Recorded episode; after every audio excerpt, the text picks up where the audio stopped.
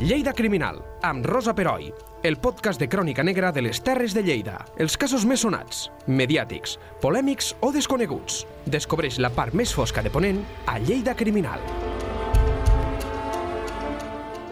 Benvinguts de nou, estimats oients, a un nou podcast de Lleida Criminal. Estem a la segona part d'una història que el primer podcast recupereu-lo si no l'heu sentit perquè és un caldo de cultiu al guaire que, que tant el Felip com la Xus, que tornen a estar aquí, què tal, com esteu? Gràcies.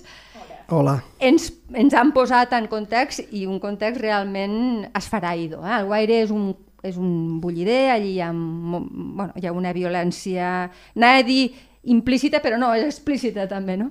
I, bueno, i aquí ja el Josep està per aquí amb 20-21 anys. Era una ampolla de cava que l'havíem sacsejat sí. i ara el tap havia de sortir per un lloc o altre i va sortir el dia 8 d'abril de 1874, que és el dia doncs, que hi ha l'assassinat del, del pobre Antoni Martínez Mestres, que era l'alcalde. L'alcalde que anava a l'Ajuntament, bueno, això és el que, el que diu el, el sumari, no? la ressenya del sumari, diu que anava i cinc homes, entre ells Josep Ferrin Riera, l'ataquen i rep 13 ferides d'arma blanca. Ah. Eh? Perquè en aquella època tothom portava l'arma blanca a, a la faixa. Eh? Tothom.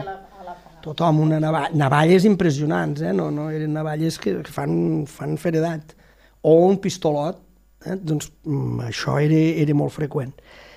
I li van provocar, clar, 13 ferides, la, la mort gairebé, gairebé instantània, és que amb 13 ferides eh, la mort arriba i ningú el va poder auxiliar perquè els altres, els altres agressors, es van posar al voltant i van impedir que ningú del Guaire anés a auxiliar a l'alcalde. O sigui, li van, van anar a fer-li una mort segura, sí, eh, directament. Sí, sí, perquè segurament potser havia fet el llistat aquest de de desertors o perquè sí, havia... Parlar al primer tot el que vam això. dir, no?, del uh -huh. que havia al principi.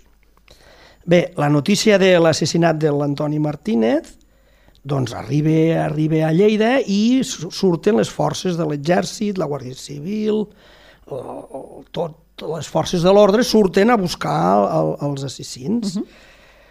El jutge de Balaguer obre causa criminal i es procedeix a la cerca i captura, el wanted de les pel·lícules de l'Oest, eh? wanted, sí. és el mateix, de Josep Ferrer Riera i set homes més, tots del Guaire, eh? Joan Riera, Jaume Mir Robert, Josep Terrado Riera, Marià Larrègola Rotellà, Jaume Planes i els germans Manel i Pere Llacera Marquès.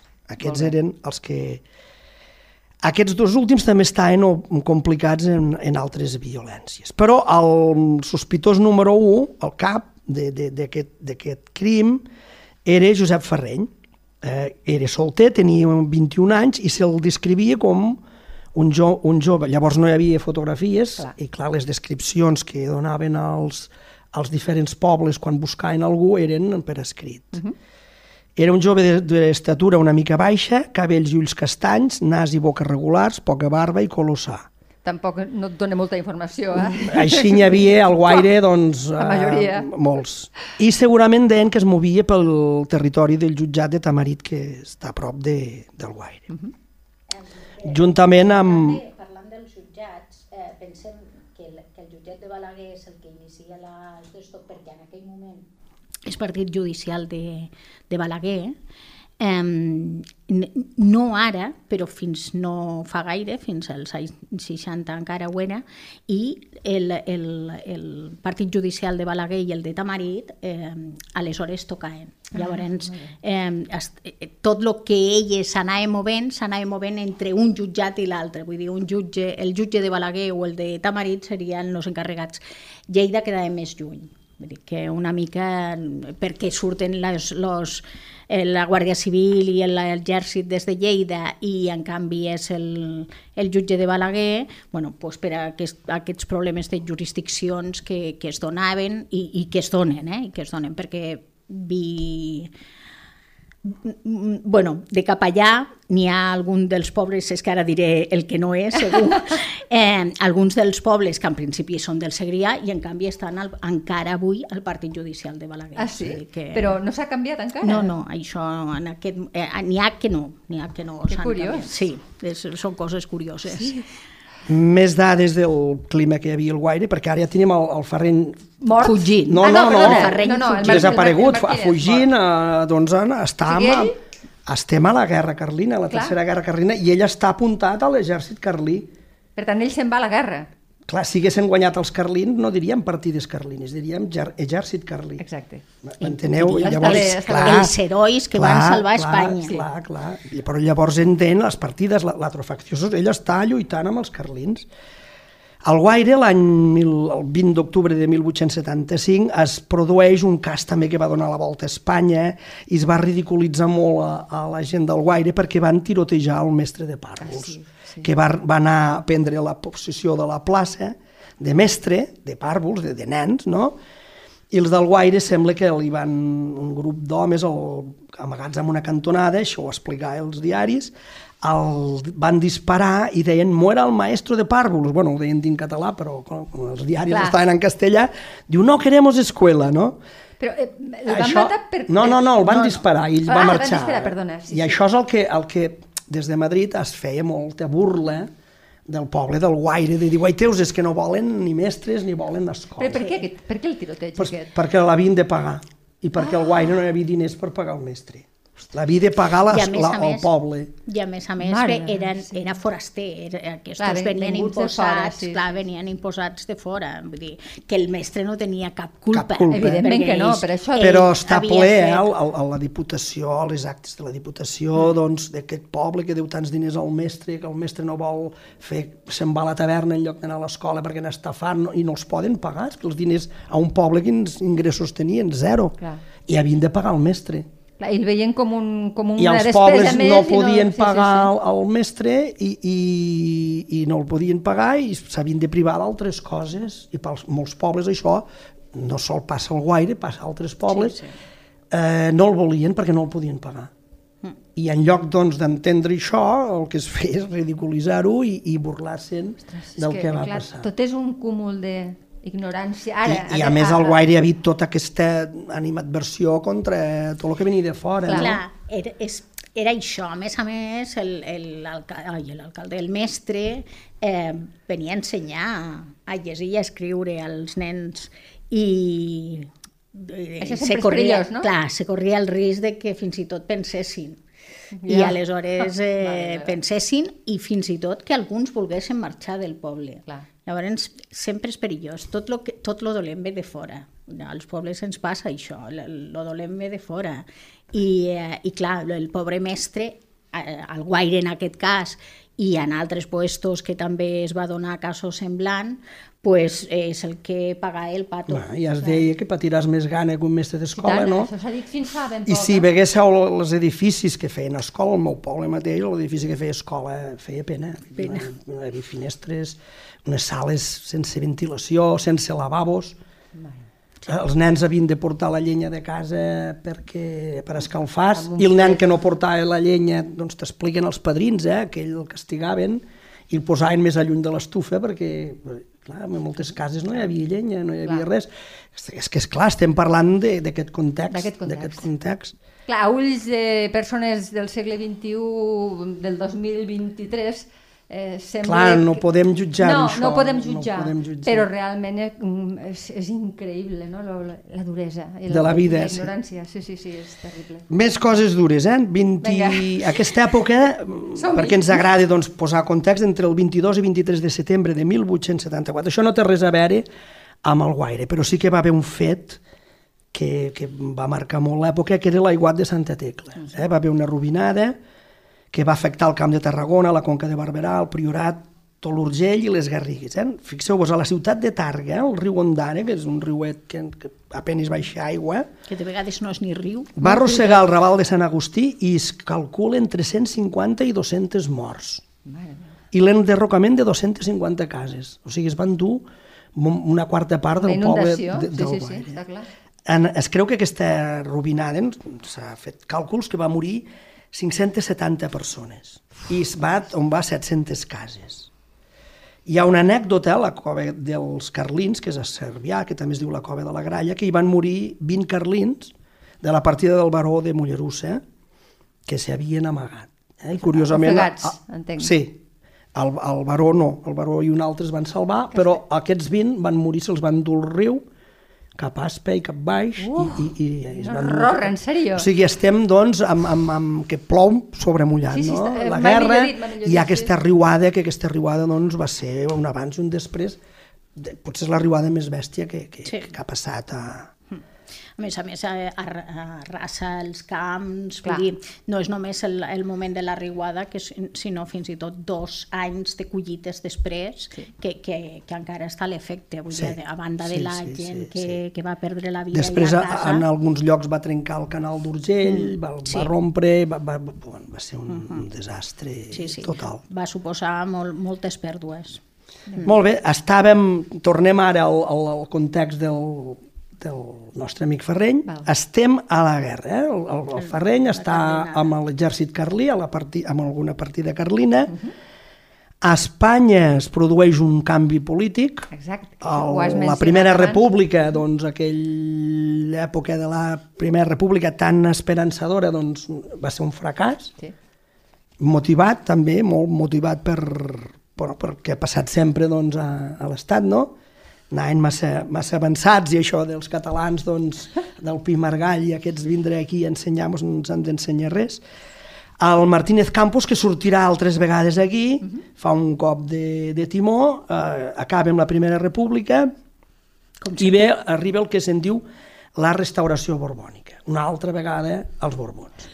Eh? Els Que no- borbons no que, que els tenim aquí i ja volen acabar... Alfons II, Alfons XII. Alfons XII, sí. Ja volen acabar de totes totes amb la guerra del, dels carlins, amb la tercera guerra carlina. Sí, perquè el, el, si, si recordem bé, tot això de les carlinades havien, havia començat amb tot allò de la, de la llei sàlica, Sí. el naixement d'Isabel, vull dir, a, quasi bé en, en, en el primer terç del segle XIX, i ja estem a finals del segle XIX, I encara estan- i encara estan enredats sí. en, aquesta, en, aquesta, car- en aquestes carlinades, en aquest conflicte, que és un conflicte dinàstic eh, o, o que políticament es vol dir dinàstic i, eh, i que realment és un, és un conflicte socioeconòmic entre, entre diferents territoris sí. i diferents maneres de, de veure el, el món al que eh, i els canvis que es produeixen al món al que s'estan eh, enfrontant. Però porten, eh, pues això, eh, 60 anys, imagineu-vos, 60 anys de guerres eh, i conflictes bèl·lics d'una manera o una altra, si no continuats, molt continuats, perquè està en, en temps, bueno, Felipe en algun cas ho ha dit, entre gue- guerres i entre guerres. Vull dir, Sí, sí. era la guerra i la no guerra. Sí. Però, claro, ha, no hi ha cap possibilitat de, de, de recuperació Hi ha la postguerra i la preguerra, la postguerra i la preguerra, sempre. que no, no, realment eh, no, és, és, un, és un segle en el que era difícil el progrés i era difícil una república, un canvi de, de, de sistema polític tan la- agosserat. I és el, el, el gran segle del progrés. El segle de, XIX... al, al és- món, és- el món, Sí. pro, el món progressa. El Per món sí. progressa. és No, la- és la- nosaltres no. És el, el, el símbol és la Torre Eiffel, no? El progrés que, que, que mira amunt i que Exacte. desafia tot, tot, el, tot el pensament no? i totes les possibilitats. Bé, el Martínez Campos, l'Arsenio Martínez Campos, és nomenat capità general de Catalunya i sí que pren la iniciativa amb aquesta guerra, conquesta Olot, i després se'n va ja cap a la Seu d'Urgell, on teníem el nostre amic eh, Ferreny, Josep Ferreny, En- que en està... la resta de Carlins. En la resta de Carlins està en el setge aquest a dins de, de, de la Seu d'Urgell, defensant el poble, defensant la capital de, de la Seu d'Urgell, Sí. contra els liberals que estan, estan volent-la conquerir. El 10 de juliol del 75, Martínez Campos comença el, se, el setge, concentra 6.000 soldats i a dins a la seu hi ha 1.800 homes, entre ells el, el Ferreny, eh? mancats d'aigua i després pateixen un duríssim setge i el 26 d'agost els carlins capitulen. És a dir, el, el, el Martínez Campos entre... Això va ser històric, eh? dins del, dins del moment va, va, marcar perquè això era la, el final Sí, va ser la derrota sense el que ja va marcar el, pal·liatius. el, el final no? Pensem que, el, que ja els que queden a la Seu d'Urgell es fan forts a, en aquesta marca no? de, de la Seu, de l'Alt Urgell, eh, ja, ja eh, són pocs perquè... Parles dels carlins. Dels carlins, perquè els carlins en aquell moment estaven absolutament dividits per una qüestió d'egos. Eh, tothom També volia sona, ser, sí, tothom volia ser el cap major de les Ah. coses i tal. I llavors s'havien anat dispersant, els uns cap a Navarra, els al... i a poc a poc, com que s'havien anat dispersant, i altres havien, simplement s'havien tornat cap a França i havien anat a viure pues, la seva vida i ja està. I, i clar, quedaven pues, los més resistents, los insurrectos, els diguéssim, indòmits sí, i, eh, i quedaven quatre gats. I el, la manera que és una manera també molt, molt espanyola de, de, de guanyar les guerres, és com fer-ho? Pues si són cinc, posem 5 milions. Clar. I segur que no sé. Llavors va ser una mica, clar, los van esclafar completament sí. Sí. I, i a més se van aprofitar d'aquest esclafament. I això és el que després, el, eh, clar, tot el, tot el carlisme, que és un, és un moviment que, que continuarà, és un moviment, un moviment polític que continuarà fins a la Guerra Civil i posteriorment, i en, segur que algun dels, dels amics que ho estan escoltant eh, diran, i ara també, eh, en aquell moment realment està esfonsat completament i, de, i no, no, no veu la manera de recuperar-se. Per lo tant, sembla eh, que el 19, a, les acaballes del 19, realment havien acabat en les carlinades. D'acord, Sembla. sembla bé. tenim conquerit la Seu d'Urgell Sí? el Martínez Campos que entra i el Ferreny, que era lluir els galons de sergent, i el tenien com un dels més braus, no? dels més braus que havien estat a la defensa de, de la Seu. Es deia fins i tot que havia mort un confident de l'exèrcit liberal. Un confident era un espia. Sí, sí. I ell els hi tenia votades als espies, que ja ho veurem després, més endavant, que això va ser la seva perdició. El 27 d'agost, el Martínez Campos visita l'hospital i veu el Josep Ferreny entre els ferits. Eh? I l'expliquen la història d'en ell, no la història de, del que havia passat al Guaire, eh? perquè això no ho sabia ningú. No. La història doncs, de com ell havia defensat, defensat Com a a, a, a la seu d'Urgell, i això entre, doncs, mil, entre militars, doncs, ell, el Martínez Campos diu, ostres, això sí que és, és un home valent, no? I li dona 20 pessetes i, el mane, i mane que el curin. Eh? I això doncs, queda una mica el full de serveis del, del, del Ferreny com, com una cosa doncs, molt Perquè per important. allà, pel, pel coratge demostrat, eh? Sí, però ningú l'acusa de res, el Ferreny. El Ferreny se'l se cura i se li dona 20 pessetes. Però ja tenim que algú del Guaire doncs, denuncia, perquè potser el Ferreny torna al poble, no ho sabem, eh? Segurament, segurament d'això es devien de fer molt eco, perquè això no deixa de ser una, una d'aquelles... Eh, mm, eh, sistema de propaganda no? Sí. de, de, de ajuntar les, els dos bàndols. No? Això el, Sí. passa, va passar a la Segona Guerra Mundial, en els bons alemanys, bueno, aquesta cosa. No? Llavors, segur que es devia de fer molta propaganda, un bravo, Sí. sí. soldado i tal, no sé què, i, i el gest de, del, del, I pots esperar una amnistia, eh? de, de, de, sí, no, aquestes coses, amnistia sí, amnistia no, aquelles coses, i, eh, i, i probablement aleshores algú del Guaire devia de dir, "Bueno, i, això què és? Clar, I perquè això a, què aquest és? senyor em sona d'alguna cosa, Sí. no? El, el, el Ja denuncia Veus? i ja, ja està. Ja el tenim, doncs, a pres.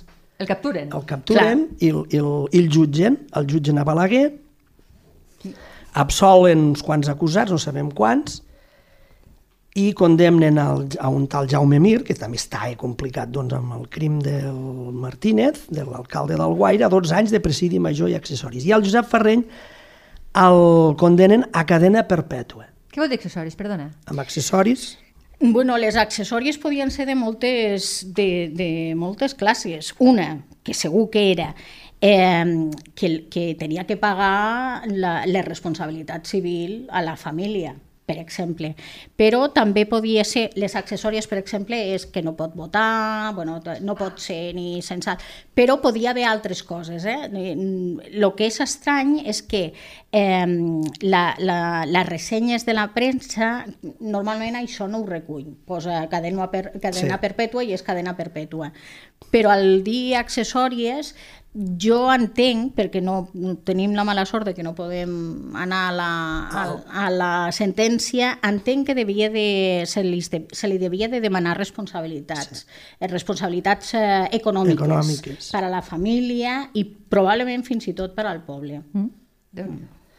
Bé, apareixen 16 persones més implicades, el cas passa a Barcelona, a l'Audiència de Barcelona, el fiscal mm, creu que allò és poc i demana la pena de mort al garrot per als dos processats.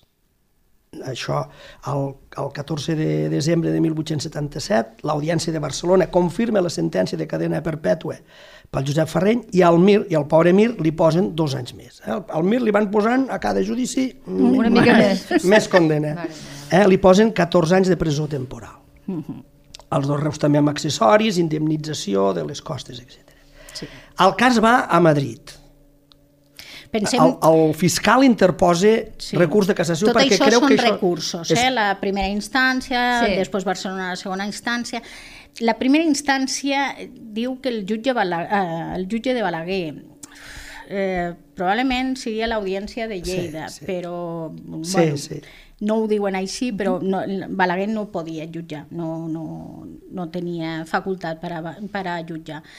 I, i llavors la segona instància estaria a Barcelona i a, en cassació passaria a Madrid. En cassació no es va mai al fons, eh, sinó que el que es fa és la forma, és a dir, n'hi ha, mm. ha hagut algun defecte de forma per la que eh, se, se recorre i el fiscal recorre en cassació. El, el fiscal creu que, que ha atentat, no només assassinat, és a dir, atentat que s'havia matat a una persona, que, és, que era l'autoritat, en l'exercici de les seves funcions. Mm. I això era pena de mort. Clar. El fiscal vol, sí, sí, sí. vol això, no? El que fa és, el, el fiscal el que, lo que ve a dir és que des del principi té un defecte de forma sí. aquest d'esto, perquè en realitat se tenia que haver eh, jutjat des de l'inici com, a com a Sí, surt la paraula traïdoria també, no? Sí. Que, que, i, I també creu que el, que el Jaume Mir no era còmplice, sinó que també era, era criminal. Ja, per tant, era, era cadena perpètua, sí, llavors. Sí, sí, sí. Eh? Ell demana això.